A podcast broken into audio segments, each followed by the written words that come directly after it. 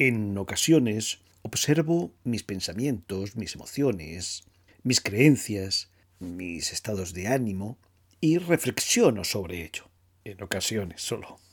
Esta acción de examinar u observar es conocida como introspección. Considero que esta mirada hacia adentro es interesante.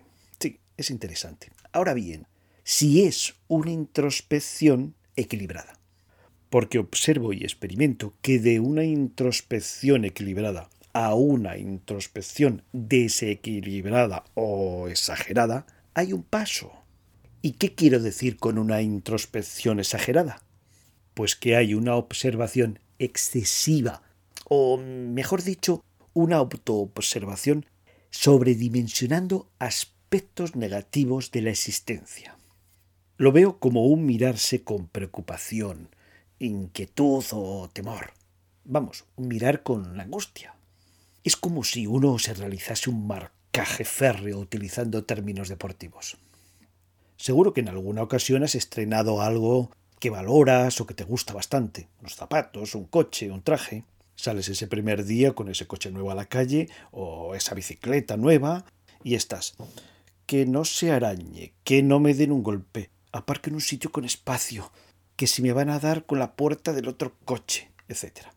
Luego, cuando llevas un tiempo, esto pasa rápido, pero al principio, ay, ay, ay, ay.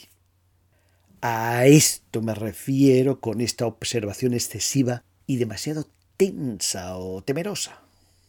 Esta introspección exagerada va encaminándose a creerse, sentirse el centro de todas las preocupaciones. Hay una valoración exagerada, en mi opinión, de la propia personalidad, de lo que me ocurre a mí. En definitiva, estoy fortaleciendo el egocentrismo. Entonces, todo lo relacionado con mi persona lo considero el centro de atención. En muchas ocasiones observo en mí y en otras personas cercanas esa preocupación por si me he comportado correctamente, cierta angustia por lo que habrá pensado el otro, inquietud por envejecer, temor por enfermar, etc. Es un entrar en uno mismo, pero con tensión. Son situaciones que tienen en común una atención tensa, un mirarse tenso. Este tipo de atención tensa es muy frecuente y experimento o la experimento como poco interesante porque genera inhibición, enjuicia, es cerrada, centrípeta, mientras que la atención relajada es abierta y neutra.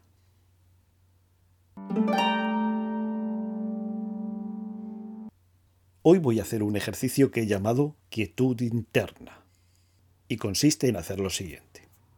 Elijo un momento del día y camino en silencio, con serenidad, y focalizo la atención en mi quietud interna.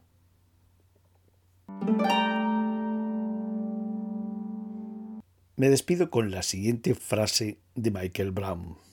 Tenemos que sentir conscientemente lo que está desequilibrado para devolverle el equilibrio. Hasta pronto y mis mejores deseos para que dirijas tu atención allá donde quieres.